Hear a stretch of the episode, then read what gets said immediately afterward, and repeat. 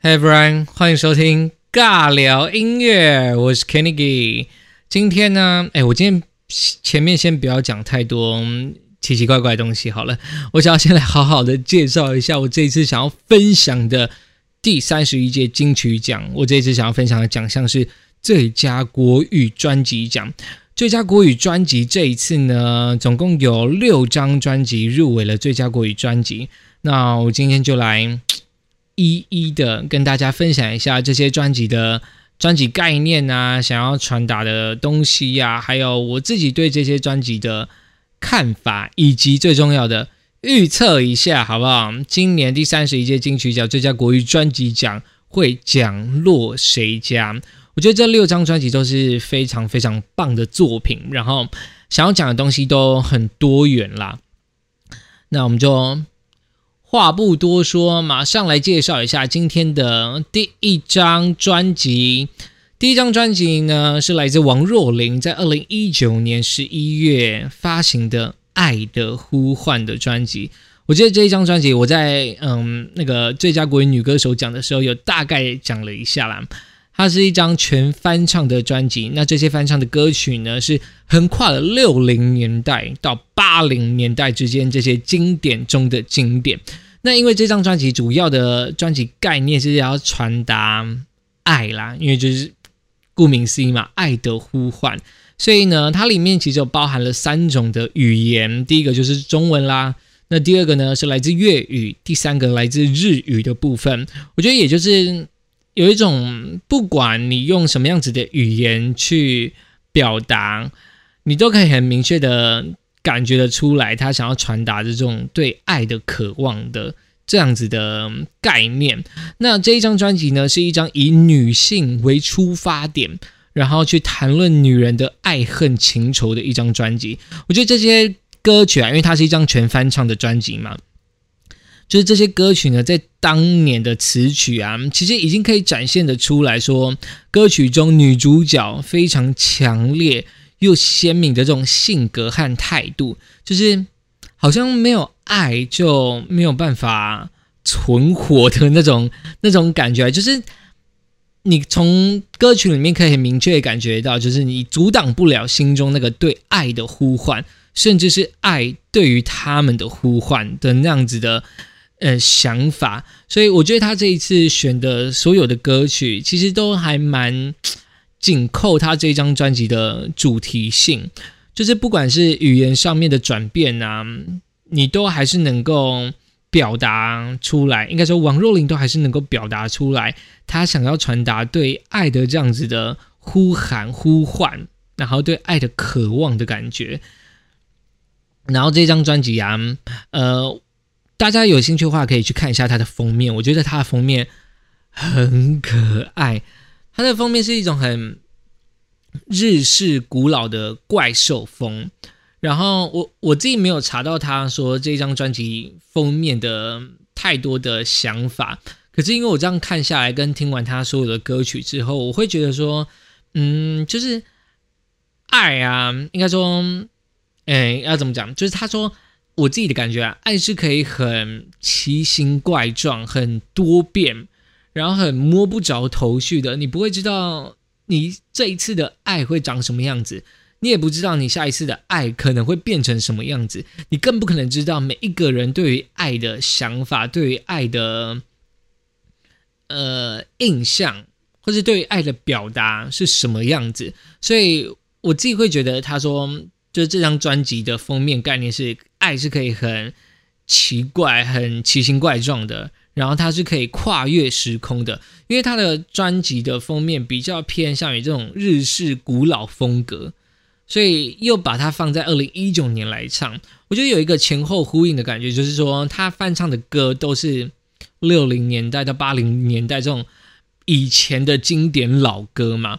可是因为他要在二零一九年这种现今的社会，把以前的情歌，把以前的这种爱，在表达爱情的歌曲拿回来唱，就有一种啊，用很古老的方式，但是哎，用很古老的现有的东西，然后用新的方式来传达他对爱的感觉，所以它是一个很跨越时空的。但是你不管把它放在哪一个年代来看啊，你都能知道这张专辑要表达、要传达的东西就叫做爱，因为它的封面中间就已经告诉了你，Love is calling me，就是爱在呼唤我的爱的呼喊，这样子的专辑概念。所以我觉得这一张专辑的概念性很强啦，很很明确的告诉大家，我这张专辑就是在讲女人对于爱的看法。那我把以前六零年六零年代到八零年代当中一些比较经典的女生对于爱的表达的这一些很强硬的或者是很鲜明的这种歌拿回来，我再唱一遍给大家听，这样子。所以我觉得这张专辑很，嗯，我觉得女生听了会很有感觉啦。那男生听会觉得哇哇，原来你们是这样子想的。这种感觉，所以第一张专辑呢，来自王若琳这一张专辑发行于二零一九年的《爱的呼唤》，然后他这一次也入围蛮多奖项的。我自己觉得他应该呼声会也很高诶，就是王若琳的部分，因为我在那个最佳国语女歌手讲讲过啊，她是这种很，我那样说我讲什么哦，很耳语系的唱腔。没有办法取代的我，所以我觉得他不管是最佳国语女歌手奖，还是最佳国语专辑奖，都很有机会可以把奖拿回家这样子。然后接下来第二张专辑，第二张专辑呢，来到是邓紫棋，邓紫棋，我在讲什么？第二张专辑。来自邓紫棋在二零一九年十二月发行的《摩天动物园》。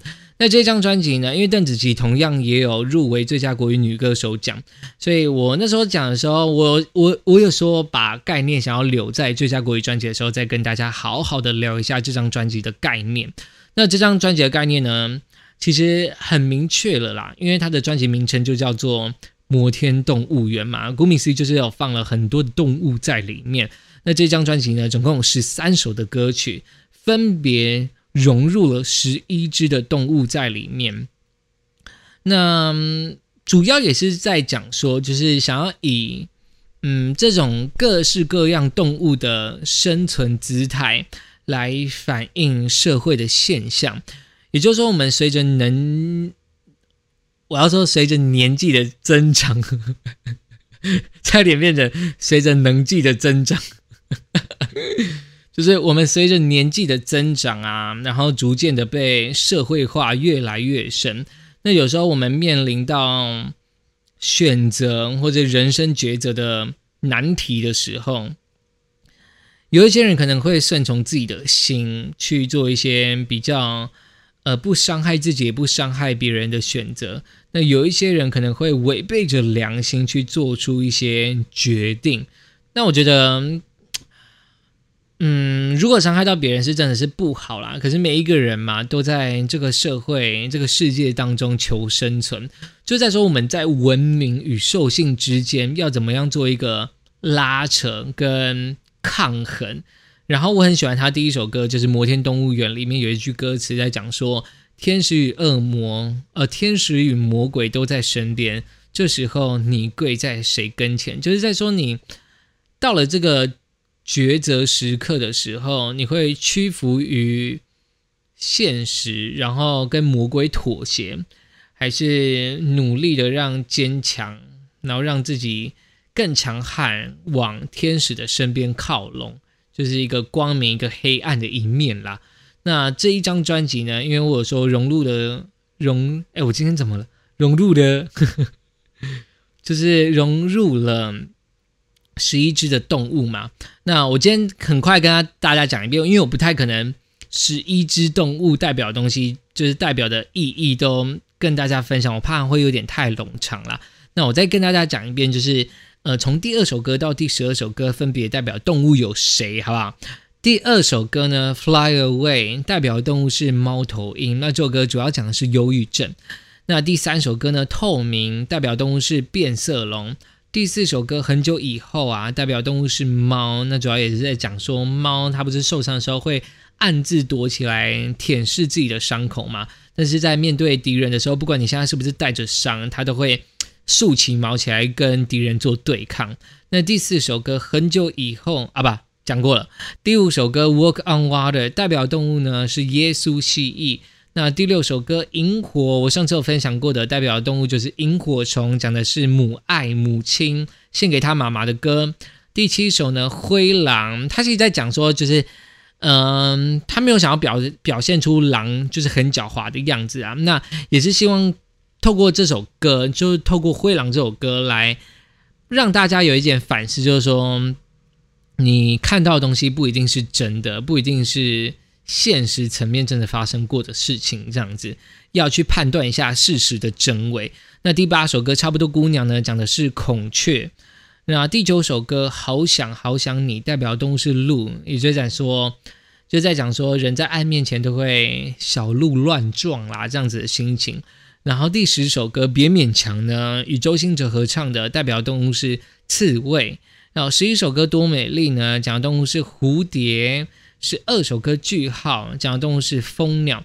那我特别想要分享一下第三首歌透明，就是它代表动物是变色龙。因为我也想分享这个呢，是说我们因为这首歌主要讲说人在爱里面，有些人可能会为了呃对方的生活模式而去改变自己的生活模式，也就是说不不要让对方改变，而是我去屈就于你。我把我自己身上的颜色改变，去迎合你的颜色的这样子的感觉，所以有一种在讲说你在爱情里面迷失了你自己，因为如果你不是发自内心觉得你为了这个人做改变，迎合这一个人做改变是开心的，那你最后一定会以不开心的方式碰到问题。嗯，大家懂那个意思吗？就是不要为了屈就于对方而改变你自己原本喜欢的样子。就是这一首歌《变色龙》，代表动物是变色龙，然后透明想要讲的、想要传达的东西这样。然后再来，我想要分享的是《Walk on Water》，它代表动物是耶稣蜥蜴。我也是因为这首歌，我才知道有耶稣蜥蜴这个动物、这个生物这样子。它耶稣蜥蜴特别的地方是在于啊，它只要遇到。威胁到他生命危难危急的时刻，他会狗急跳墙到可以在水上奔跑行走，为了要逃生。这样子是 这有没有觉得很酷？我还有特意去找那个影片出来看，超酷的。然后这首歌主要因为耶稣西这样子的生，应该说他这样子的生命特征啊。想要告诉我们的是说，你面临啊人生中经历的困难，或是人生的风浪挫折的时候，要不害怕，然后不服输，不退后，就是你要你要有一个信心，说你可以战胜这个东西。所以他以耶稣蜥蜴，我觉得有有一个他是。要怎么讲？因为耶稣蜥蜴会在水上跑，是为了要逃生。他其实是为了要躲避灾害，他没有想要去迎面去接击这个 可能会让他失去生命的危险，所以他逃跑了。可是我觉得这首歌延续的是说，他。因为面临到了这样子的危急时刻，他的力量强大到可以在水上奔跑。我们要有这样子可以让自己做到我们原本不可能做到事情的这样子的人生态度，就是你当你面临到困难的时候，你应该要做到你觉得你不可能击败这个困难的这种心态。就是我们都要有这样子的想法，不然如果你遇到困难就逃跑。你永远都会被这个困难给绑住、给锁住，然后你永远进不了下一步的这种感觉，所以我还蛮推荐这首歌给大家，《Walk on Water》。然后还想要推荐一首歌的给大家是《句号》，因为我觉得《句号》这首歌代表动物是蜂鸟，但它其实在讲说，就是邓紫棋出道这十十二年左右的时间，她的成长历程、成长历练，在演艺圈。应该说，在乐坛里面经历了各种的风风雨雨，不管是之前的感情啊，或者是前一阵子大家也知道的，就是一些合约啊、经纪公司的相关的问题，他也是在自己的人生当中，嗯，站在了很多次的十字街口，你知道吗？就是人生中的十字街口，他现在要做选择了，他现在要选一个他觉得可能对自己好，但是他一点都没有把握的路去走，但是他也走过去了。就是我们在面临人生决定的时候，我觉得跟刚刚那一首歌有一个异曲同工之妙，就是你不能怕未来，就是因为太未知，而且你害怕，所以你完全都没有打算要去闯闯看，完全都没有打算要去试试看的这个样子，一直踏在原地不走的这种感觉，我们不能这样子嘛。所以面临到每一个问题的时候，思考过后哪一种选择对自己最好，然后很用力的，不要怕痛的，就给他走下去。这样就对了，就是要跟他正面迎击的概念啦。所以我其实蛮推荐这两首歌，就在这这张专辑里面都是属于比较正面能量的。句号跟 Walk on Water，然后它分别代表动物就是耶稣蜥蜴跟蜂鸟。那这一张专辑呢，我觉得这一张专辑其实因为它的概念性太强了啦，就是在讲动物园，然后以动物作为象征去。表达他想要表达的东西，所以我跟你讲，最最佳国语专辑啊，都很难评的地方，就是因为他们的专辑概念性很很足够到让你不知道要选出哪一张是最好的，因为你选每一张，诶，你不管选哪一张，你都会觉得另外一张很可惜，对不对？你看像这六张，你不管选刚刚的，就是王若琳的《爱的呼唤》。你都会觉得邓紫棋《摩天动物园》为什么不能？可是你如果选邓紫棋《摩天动物园》，你也会觉得王若琳的《爱的呼唤》为什么不能？就是我自己开始很认真听金曲奖歌曲的时候，我才会知道，这些评审就算他们经历过了，可能都是已经二三十年，甚至非常非常资深的音乐工作者，不管他们是在幕前幕后，甚至有些人，我记得去年三十届金曲奖的时候。呃，陈珊妮她还有找到帮线上歌手做培训的这些工作人员进去当他的陪审团，就连他们现在在这个乐坛里面圈子里面打混这么久，不是打混了，打滚怎么打混？真的对不起，我讲太快了。打滚这么多年的人，我觉得面临到这样子要做抉择的时候。都还是很难去做决定，所以很佩服啊，真的很佩服他们。这张专辑来自邓紫棋，在二零一九年十二月发行的《摩天动物园》，好不好？非常棒的一张专辑。那再来第三张专辑呢？来自二零一九年也是十二月，许哲佩发行的《失物之城》。哎，我有讲过，我在那个那个最佳国语女歌手奖的时候讲过。对我来说，这张专辑呢，就是 Peggy 没有把它当一张专辑在录。好了，对我来说，他没有把它当一张专辑在录。我觉得他把它当成一张 ASMR 的专辑在录。他声音真的太好听了，我必须得说，他声音真的太好听了。我我可以听这张专辑入睡，你知道吗？就是这种说故事版、很童话，然后很科幻的这种。专辑的风格，因为这张专辑啊，我刚刚是说，呃，邓紫棋那张专辑概念性很强，对不对？我必须得说，许哲佩这张专辑的世界性很强啊，不是世界性，世界观很强，就是佩给打造了一个属于他自己的失物之城，而且你们知道吗？佩给是一个专业的催眠师，诶。我以前真的不知道这个事情，他居然是一个专业的催眠师诶，然后这一张专辑也融入了他身为催眠师的专业在里面。它是一张探讨前世今生与潜意识为概念的一张专辑啦。那讲的就是一个跨越时空寻找遗失记忆，然后在现实在现代中。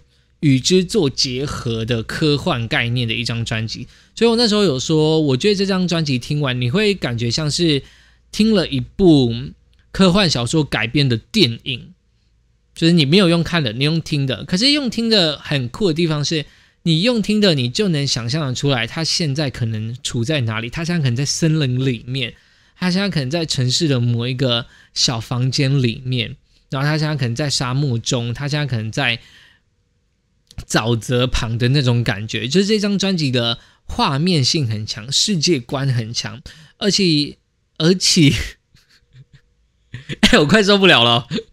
我今天到底是怎样？我要说而且啦。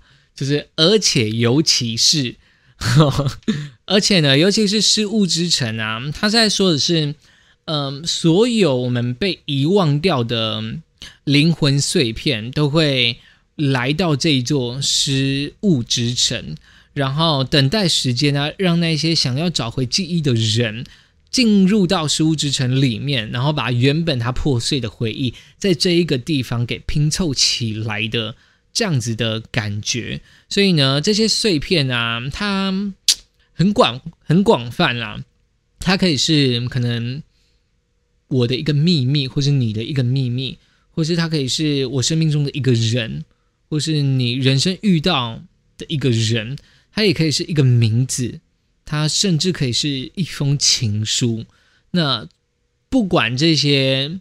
遗失的物品是什么？遗失的灵魂碎片是什么？它穿越过去、现在和未来，我们都可以来到这一座失物之城里面去寻找我们遗失的东西。那这张专辑就是在呃讲这样子的一个方向，然后 Peggy 就是打造了一个属于他自己的世界啦。我必须得这样说，他用一张专辑打造了自己的一个 universe，所以你看。你若不选它，这概念性这么强，每一首歌都这么好听，都很像床边故事，都在跟你讲你以前可能发生的事情，你其实要把它追回来。你现在发生的事情，不代表你要把它遗忘掉啊！你要怎么选？选不出来没？真的是省不出来没？你不给他，不给谁啊？评审，评审怎么办？真的觉得评审可怜。我觉得我不要讲太多，我直接来介绍下一张专辑，你你们就会觉得，你们就会觉得听歌其实纯粹听歌是幸福的，真的，我跟你讲真的。第四张专辑呢，来到是二零一九年九月陈珊妮发行的《Juvenile A》这张专辑。那这张专辑的《Juvenile A》这个名字呢，它其实引用自漫画《阿基拉》中，就是一个。在东京的观察小组的名称，它就叫做 Juvenile A 少年 A 的意思，来作为专辑的概念。那我大概快速的讲解一下这一张专辑为什么以阿基拉这一部漫画来作为概念发起。那这个漫画呢，应该说我稍微讲解一下这个漫画，就这个漫画阿基拉呢，它其实在呃整个漫画史上奠定了一个非常经典的地位，其实很难去撼动。然后，如果你是漫画迷或是动漫迷的话，你应该都听过《阿基拉》这一部漫画跟动画，它是一个连载漫画了。然后呢，它主要是在讲说，日本政府呢用四十名的小孩去研究人类的超能力，然后真的给他们研究出来一个超能人类第二十八号，那这个小孩叫做阿基拉。那因为阿基拉被研究出来的这个超能力呢，呃。力量太大，没有办法控制，导致了一九八八年的东京大爆炸。那一直到三十一年后的二零一九年，有一场车祸呢，让一名小孩也唤醒了自己的力量。那他这个力量呢，也是强大到可以跟当时的阿基拉克去做匹敌的。但是因为政府因为东京大爆炸之后，就是一九八八年的东京大爆炸之后，他们发现阿基拉的力量太过于可怕，跟毁灭性太强大，所以把这个计划给终止掉，封存起来，然后把阿基拉给也是也算是把它封存起来这样子。那因为之后出车祸的这个小孩啊，他得知了政府有阿基拉这个研究计划，他想要把阿基拉给唤醒，然后与之做对战。这是一个很小屁孩的想法了，我自己看完之后我就觉得这是一个小屁孩想法。然后他把阿基拉唤醒之后呢，他却没有办法控制自己的力量，然后被自己的力量给吞噬。那阿基拉也为了要把这样子的，就是会残害呃人类社会的怪物给带走，然后又再一次在二零一九年导致东京大爆炸。这样子。那 Juvenile A 这个观察小组呢，就是说，因为日本在研究这样子的计划嘛，所以来自各国的精英们，主要是美国跟那时候是苏联啊，主要是美国跟苏联呢，他们就是弄了一个观察小组。住进到东京，然后他们要去挖掘阿基拉这个计划的秘密跟根源，所以他们有一个观察小组，就叫做 Juvenile A。然后陈珊妮就沿用了这个 Juvenile A 的名字来作为这张专辑的名称。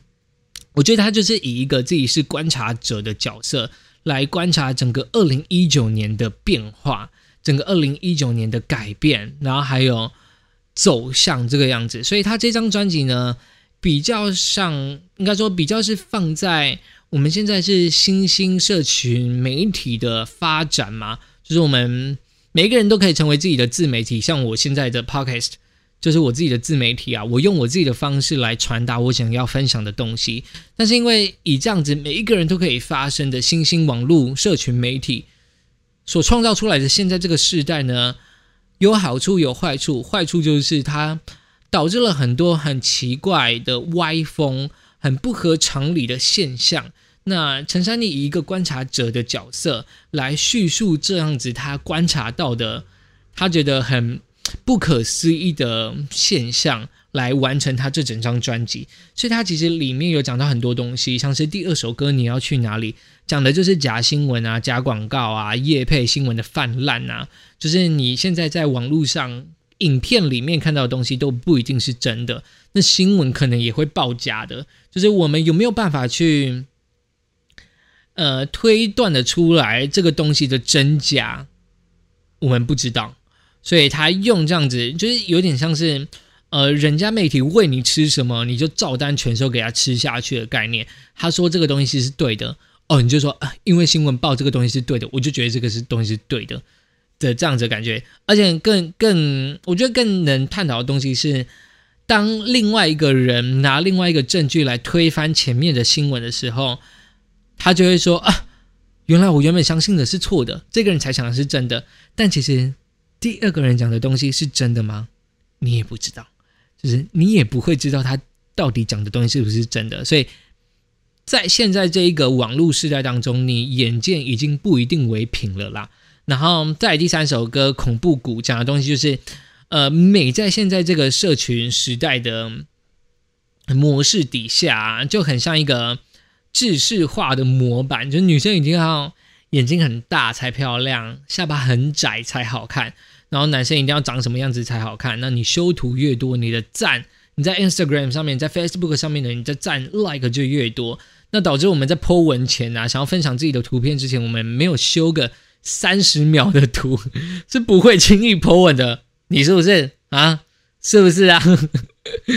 就是因为真实的东西没有人爱看啊，大家都爱看漂亮的东西啊。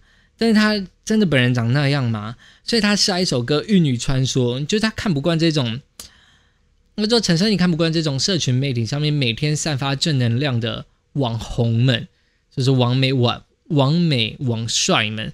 所以他这这首歌我觉得超讽刺，因为它里面塞了非常大量的 hashtag 标记。那它标记了什么？爱情语录、心灵鸡汤、hashtag 低调、hashtag 时尚、hashtag 活在当下、hashtag 坚持、梦想、放空、做自己，就是一堆的这种 hashtag。而且我给你们讲一下那个歌词，我觉得真的超超酸的啊。他说。不外乎长发白皮肤，和谁的男友都合拍，眼神放空，嘴微开，图文不符讨拍。而且最让他觉得很不可思议的是，这样子的贴文，这样子的图，通常按赞数都非常多，粉丝也非常多，就是很多人喜欢看，让他觉得非常的无解。所以 我不知道啊，而且他的专辑就是。他其实就全部都在讲说网络新兴之后所造成世代的改变这样子，所以他后面还有歌啦。他其实像是第五首的构图啊，就是在提醒大家说，嗯，我们现在看到的这些网红们的网络上这么漂亮、这么帅气的图片，但是他们现实生活中真的长得是这个样子吗？有点是在警示我们，不要去羡慕或是崇拜那些你没有亲眼看见过的光鲜亮丽。就是我觉得把生活过得踏实了，反而比较重要啦。就是不要盲目的去追寻那些已经被包装过的美好，因为你不会知道他们现实生活中真的是。长这个样子嘛？就算他们 po 了再多他们生活中的照片，你也不知道他私底下的样子是什么嘛，对不对？所以，我们不要的盲目去追寻，觉得说哇，他好美哦，哇，他好帅啊，我要变得跟他一样。没有，把自己变得跟自己一样就好，你是你自己就好。然后，我后面其实还想要分享几首歌啊，因为这张专辑真的太。太新奇了，就对我来说，这张专辑的整个样子都是我一开始没有想过的。因为他好了，我想要分享这首歌叫做《三十五》。三十五这首歌呢，他请来了柯震东一起合唱。那讲的东西叫做监控，就是我们活在现在这个网络时代里面啊。如果你是网络使用者的话，放心好了，你的资料绝对不会是隐私的，你的资料绝对不会是。隐藏的，你已经很透明的公开在这个世界当中，以数据的形式。所以他请来柯震东合唱，我觉得意图还蛮明显的。因为如果大家知道柯震东的新闻的话，他就是一个很扎扎实实，他就是一个很明确的例子啊。他所做的事情都被大家给监视着，他所做的一举一动都被大家给。注视在眼底下的这种感觉，那为什么这首歌叫做三十五呢？其实三十五呢，它的概念发想来源啊，它是来自于一本小说，是出版于一九四九年的小说，叫做《一九八四年》。那这个小说呢，就是在写说他对于三十五年后的一九八四年这个他。没有到过的世界，应该说他没有到过的未来所建构的虚幻的世界，这样子。那很巧的是，一九八四年加三十五年就是二零一九年，所以这首歌才叫做三十五。然后要讲的东西呢，就在做，就叫做二零一九年的现在，我们时时刻刻都被监控着，我们赢不过我们自己创造出来的 AI 人工技呃 AI 人工智慧。这样子，所以这首歌三十五，我其实也蛮推荐大家去听的。然后他其实后面还有讲到，像是因为网络兴起嘛，一定会有网络霸凌啊。像从二零一九年到现在，其实不乏啦。其实也不是说这两年，几年前也有很多因为网络霸凌而发生的一些遗憾的事情。那这张呃这首歌讲的是这首歌叫做《汉娜怎么说》，有印象吧？就是大家那个 Netflix 影集。汉娜的遗言，他的发想来自那边。然后好了，最后他这张专辑最后一首我想要分享的了。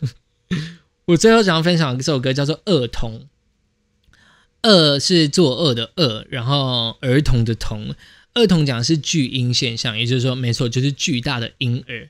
他想要讽刺的就是倚老卖老这件事情，就是我们我们都还很年轻嘛，对不对？二三十岁的。呃，有很多的长辈啦，应该不能说全部，因为不会是全部的长辈都是这样子。但是有一些长辈，他们会嗯运用他们这种活得比你老的这样子的姿态，然后来跟你辩驳说你现在的想法是不对的，因为我们以前就不是这样子做的。反正就是倚老卖老啦，然后因为他们的观念已经根深蒂固了吧，难以拔除，也没有办法沟通和讨论，觉得自己是对的，因为他比你大，他是你的长辈，他吃过的饭比你吃过的烟还要多，然后有些年轻人呢，甚至会因为这样子被长辈给欺压，甚至被情绪给勒索。它里面有歌词讲到说，暗夜里渲染歧视的无赖。自诩为神一般的存在，所以我觉得，哎，很难有人会把倚老卖老这件事情拿出来写成歌。真的，我觉得也是因为很多可能新闻吧，或者是你网络上会看到一些消息啊，就觉得你们年轻人怎么这样子啊？不会想，不会敬老尊贤。可是 怎么说？我觉得尊敬这种东西就是互相的，你尊敬我，我当然也可以很尊敬你。就是你应该说，长辈对晚辈的尊敬，不是说我我们真的要，就是我们对于小孩真的要毕恭毕敬，当然不是这样子啊。我们就是晚辈也会觉得很怪吧？哪有人长辈跟我们毕恭毕敬的？可是那就是一个互相嘛，我们互相的礼貌跟互相相处的模式。才会导致说我也很尊敬你这一位长辈。可是如果你一开始就说我就比你大，你一定要这样子啊，那怎么可能？任谁都不会服这种事情的。所以这张专辑里面，他讲的东西非常的全面性，而且很符合现在这个时代里面想要传达的东西。因为我们现在就是网络生活啊，我甚至可以跟你们说，我家没有电视。我家只有电脑跟手机，还有一个平板，因为我们用不到电视了。我家没有电视，应该已经六年、七年了吧？我们没有转电视已经这么久了，就是因为我们有网络，我们一直都是在网络打发时间的人，要是我们整个家庭都是。所以时代在改变啦，人的生活模式也会改变。那现在呢，就是网络当道嘛，每一个人都可以在网络上做自己的事情，都可以，呃，当然做好的、做坏的都有啦。所以这一张专辑啊，Juvenile A，一个观察者的角色去观察整个二零一九年网络形态的转变，怎么样改变我们整个世界的运转，就是这一张专辑想要传达的概念。你看，我讲了哦，你听完讲，你听我讲完这张专辑。你要怎么选？你选不出来一张国语最佳国语专辑，我跟你讲，我再讲下面两张专辑，你也选不出来。开始开始发疯，真的是 K 笑 K 笑的 Podcast，真的啦，因为我自己在呃了解这些资讯，还有听整张专辑去找资料的时候，我真的觉得。怎么选得出来啊？没有办法吧，太难了，真的太难了。好，这张专辑呢，就是来自二零一九年陈珊妮在二零一九年九月发行的《Juvenile A》。好，接下来第五张专辑呢？第五张专辑来到是魏如萱娃娃在二零一九年十一月的时候发行的《藏着并不等于遗忘》。这一张专辑呢，我在这家国语女歌手讲的时候说过，她这一张专辑里面十一首歌曲分别讲到了藏着十一种的东西。那我今天好好的跟大家来讲一下这十一个藏着的东西是什么。嗯，我那时候讲到说这一张专辑，你可以把它视为一张大补铁的专辑，就是它里面塞了十一铁的药。那每一帖的药呢，分别代表了一个情绪，甚至是一种动作。那因为我们在乎这样子的情绪动作，所以把它藏在心里的深处，不想跟别人给分享。那不是说我们要把它遗忘掉哦。那这一些歌曲呢，这十一首歌曲，比较像是在提醒我们说，我们藏着了这些东西，要时时刻刻的把它拿出来。好好的去聆听，好好的去检视一下，我们现在藏着这些东西是为什么这个样子？所以这是一种的东西，我现在就来跟大家分享一下。第一首歌曲《陪着你》呢，藏着的东西是陪伴；第二首歌曲《Don't Cry Don't Cry》，藏着的东西呢是不被理解；那第三首歌曲《Ophelia》，藏着的是爱情的真挚。疯狂与悲哀。第四首歌《恐慌症》，恐慌症藏着的是失去焦虑的自我。第五首歌曲《既然不再假装自己不是多愁善感的诗人》，藏着的是多愁善感。那第六首歌曲《星期三或礼拜三》是跟陈宁儿的版本哦，藏着的东西是我们。第七首歌曲《窃笑》呢，藏着的东西是笑容。第八首歌曲《海鸥先生我爱你》，藏着的是思念啊。藏着的是想念。那第九首儿歌呢？藏着是那个还是少女的我。第十首歌曲《He So 在》，藏着东东，藏着的东西是就想就想你啦。第十一首歌曲跟马顿所合唱的《星期三或礼拜三》，藏着的是我喜欢你。那这十一个藏着的东西呢？其实我想要跟大家分享的是第一首歌曲跟第二首歌曲。等我一下啊，我喝个水。哎，好，我想分享歌曲呢是第一首陪伴着呃陪着你藏着的是陪伴这一首歌曲。那这一首歌曲呢是电视剧《用酒干妈点》的插曲。哦，用酒干妈点这一次有入围金钟奖哦，这一个礼拜六好像就是颁奖典礼了，对不对？大家有兴趣的话，可以好好的锁定金钟奖的颁奖典礼。那这一首歌曲呢，它其实歌词里面有提到啦，他说：“生命本来就有脆弱，腐蚀生活的恐惧不应该那么多。”其实也就是在讲说，我们生命中要遇到的。意外无常已经太多了，我们会害怕，会恐惧。但是如果在能够选择的时候，我们能不能不让自己这么陷在负面的情绪当中？就是这样子，不好的事情可不可以不要这么多？这是这种感觉，就是有一种至少我们还有彼此，你过得好了，我就开心；我过得好了，你也开心的这种感觉。就是当我们在遇到困难的时候。念头转一下，说就是有些困难是你念头转一下就可以很豁然开朗的事情。你不一定要真实的在现实中做一些对抗，或是做一些物质上的取舍。你其实只需要一个念头的转变，你就可以让自己生活过得更快乐。那当我们生活过得更快乐的时候，会自然的很散发出一种很正能量的光芒，去温暖。身旁的人就是一种很正面能量的力量，去温暖身旁的人的这种感觉。所以他后面有说，做自己的太阳就能当别人的光。你把你自己过好了，你就可以去感染旁边的人的这种感觉。所以我还蛮推荐这首歌的，叫做《陪着你》。那藏着的东西是陪伴，我们要互相陪伴着彼此。那第二首歌曲我想要分享是《Don't Cry Don't Cry》。那这首歌曲呢是电视剧《你的孩子不是你的孩子》的主题曲。藏着的东西是不被理解。我觉得有些很，尤其是很多时候啦，我们很常会觉得说，为什么你们不能理解我的想法？就是我们其实想要喊出来说，我就是这么想的啊。为什么你们没有办法站在我的角度去思考？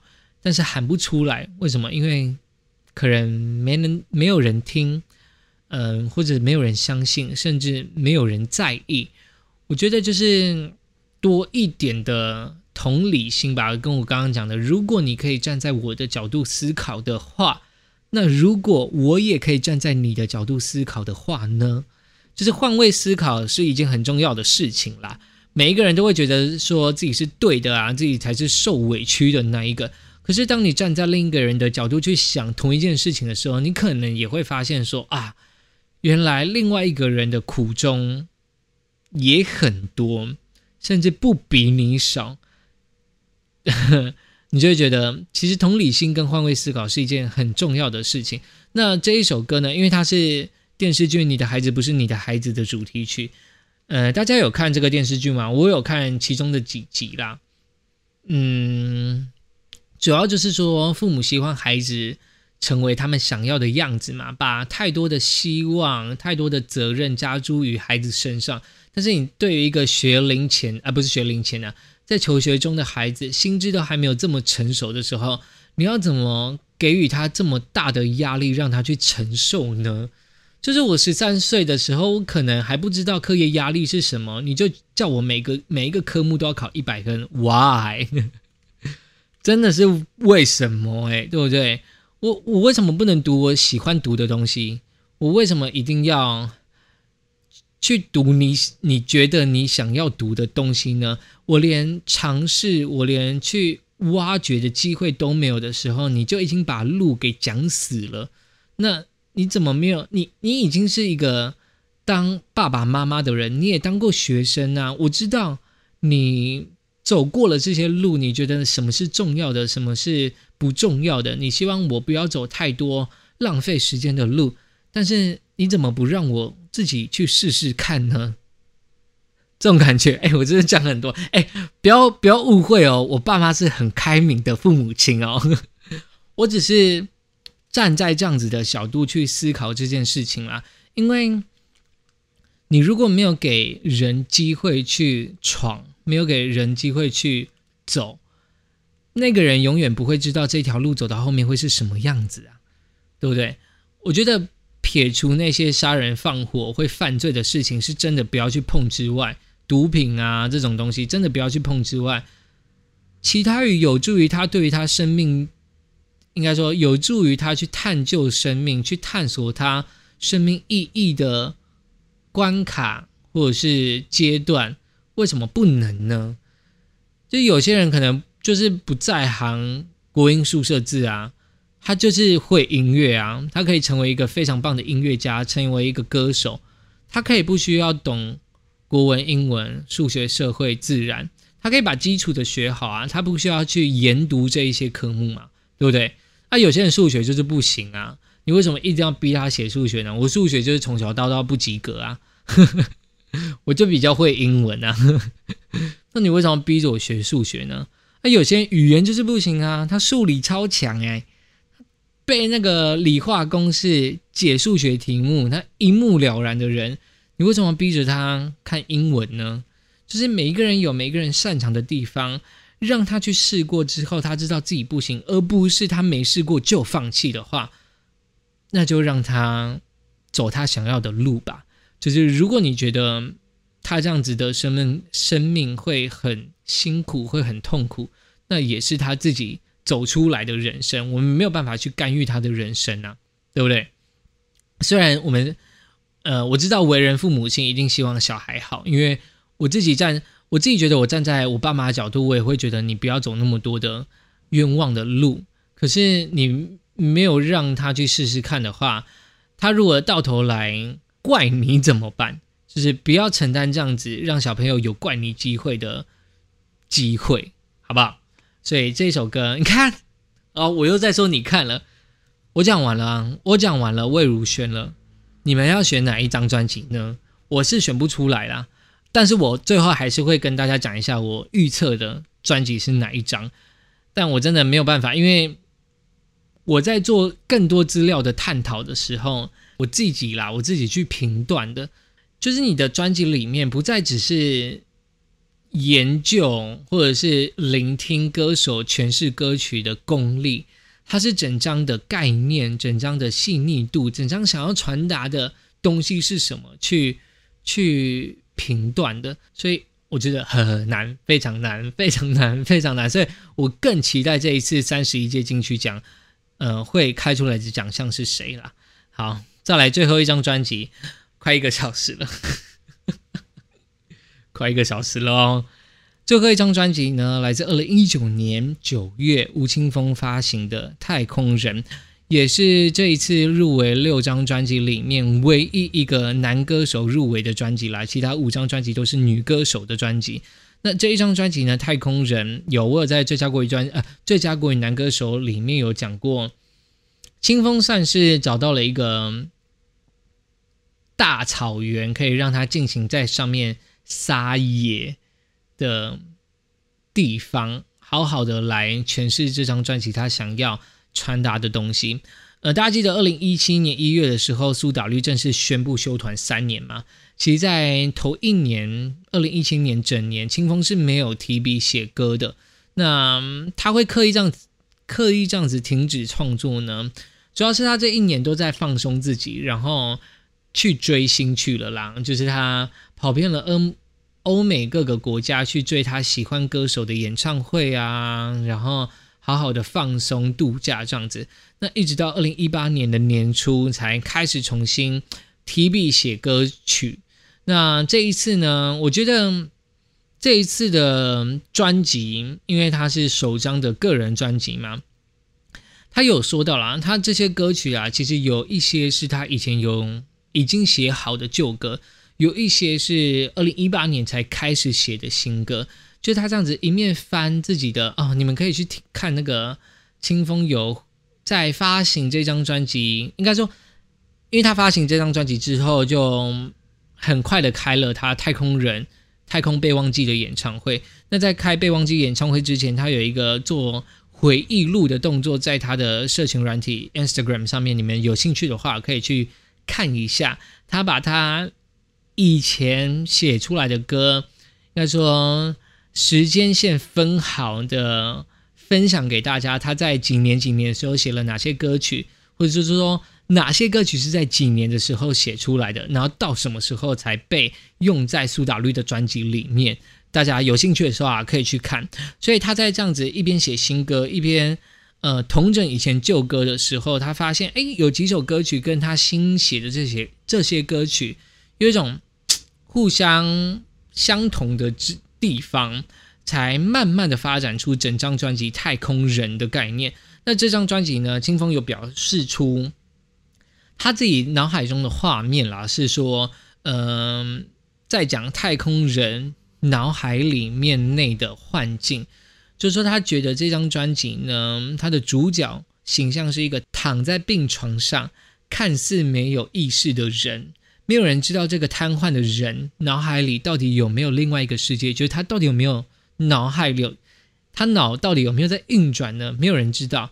那他知不知道自己是没有醒来的状态呢？就是他的专辑的概念，他脑海中的画面是长这个样子。那太空人整张专辑就是这一个躺在病床上面人脑海里面的世界，所以它总共有六个相对面，然后造就出了十二首的歌。我分别跟大家讲一下，就像是有沟通与回音、意识与记忆、自我与他人、梦境与清醒、正常与疯狂。还有虚幻与现实这六个对照，这六个对照组，那总共是十二首的歌曲，所以我觉得啦，你可以把这十二首歌曲分别看成十二个独立的故事、独立的作品，但是你把这十二首歌曲串在一起的时候，它又是一张很非常完整的概念专辑，它就是一个很精密的小说，有序、有目录，然后最后还有完结自传的这种概念。因为我说我私心想要给清风当那个最佳国语男歌手奖，其实就是第三十一届最佳国语男歌手奖。我私心是觉得清风会得奖。那这一次的国语专辑呢？你看我我把太空人这张专辑的概念讲完，它其实也很符合现在的整个时代的趋势。因为你不知道你现在面对的东西是真的假的，然后你有时候会恐惧。有时候会害怕，但是有时候又会很开心。你知道，二零一九年快二零，应该说二零一八年快二零一九年的时候，陈珊妮在她的这一张专辑《Juvenile Juvenile A》里面还有讲到一个，是说二零一八年年底的时候，我们不是有经历一个选举吗？然后一直到就是那一次的跨年，其实对于尤其对于年轻人来说，是一个非常沉重的结束。就是二零一八年是一个非常沉重的结束，因为。我们发现到，我们台湾的世代对立居然这么的庞大，我们的价值观居然这么的不一样，然后一直到二零一九年，突然有一个新的发展的这样子的感觉。我觉得这一张专辑吴吴青峰这张太空人的专辑也很符合这样子的时代的转换，就是我们会遇到很虚幻的时候，也会遇到很清醒的时候。我们会遇到我们在跟自我做对抗的时候，也可以遇到跟他人做对话的时候。我们需要有意识上思考自己的时候，我们也有要挖掘自己记忆的时候。就是，哎，你怎么选得出来嘛，评审？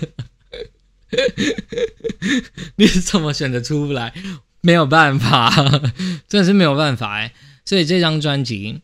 二零一九年九月，来自吴青峰所发行的《太空人》，我真我六张专辑都念完了，快一个小时了。我再跟大家回顾一下这两张六张专辑，分别来自第一张专辑呢是王若琳的《爱的呼唤》，然后再来是邓紫棋的《摩天动物园》，再来是许哲佩的《失物之城》，再来呢是陈珊妮的《Juvenile A》，然后第五张专辑呢是魏如萱娃娃的《藏着并不等于遗忘》。那第六张专辑是来自吴青峰的《太空人》，我自己私心的觉得，嗯，我想要给陈珊妮的《Juvenile A》，不是清风啊，因为我觉得陈珊妮这一次的专辑，嗯，怎么讲？它里面每一首想要表达的歌曲都太……哎，我很不会说这种感觉，就是他想要表达的歌曲太符合我自己所看到的现象，因为它不像有些太深太深的歌，你要去挖掘，你要去探讨，然后你要很细细的品尝，才能。悟出歌手或者是创作人他们想要传达的概念在哪里？可是陈珊妮这张专辑，它不是说很浅显易懂哦，它其实是很很符合当下了。我觉得是一张很符合当下的专辑，所以我个人觉得，他其实在年度专辑奖的呼声也会很高。应该说，他在年度专辑奖的获奖率也很高。因为年度专辑奖就所有的最佳的专辑都能够角逐的一个奖项嘛。虽然我私心觉得年度专辑想要给阿豹啦，就是 阿豹，我希望他可以得年度专辑，但是，嗯，我觉得我私心会想要给陈珊妮啦这一次的最佳国语专辑奖。那我觉得评审哦，评审，如果我站在评审的角度，可能。可能会是邓紫棋的《摩天动物园》，不然就是陈珊妮的《Juvenile A》这两张专辑。没错，我私心想要给《Juvenile A》，我觉得评审可能会是《Juvenile A》跟那个《摩天动物园》啦，好不好？就这两张了，就这两张了。嗯，我自己是这么觉得啦，所以欢迎大家来跟我预测一下，好不好？那我发这个 podcast 的时候，应该也会把那个。Instagram 上面做一下投票动作，大家觉得你们想要谁？应该说想要哪一张专辑来得这一次的最佳国语专辑奖？那今天的第三十一届最佳国语专辑奖，应该说第三十一届金曲奖最佳国语专辑奖的分享就到这边啦。哎，我花了非常多的时间在跟大家聊这些专辑，然后其实很开心啦。我不知道大家有没有这个耐心听到这么后面将近一个小时的时间？那。因为我真的很喜欢听这些音乐，嗯，也很希望你们喜欢听这些音乐，不勉强，不强迫，纯分享这个样子。那尬聊的情成分这一次也没有很多。那如果是想要听我尬聊的人，金拍谁好不好？这因为这次的国语专辑讲，我真的很想要把他们的概念都好好的跟大家分享。所以才会比较认真的来找这些资料，然后来跟大家讲一下他们专辑想要分享的事情是什么。那这就是今天这一集的 podcast 啦，谢谢大家收听，我是 Kenny。那这一次是第三十一届最佳呃第三十一届金曲奖最佳国语专辑奖。我接下来呢，反正到十月三号金曲奖那一周都还会有两个奖项，陆陆续续会跟大家讲。那剩下的是最佳新人奖。还有最佳年度歌曲奖，拭目以待喽！我们好好的来预测一下这次的金曲奖会是奖落谁家。好了，大家拜拜啦，拜拜。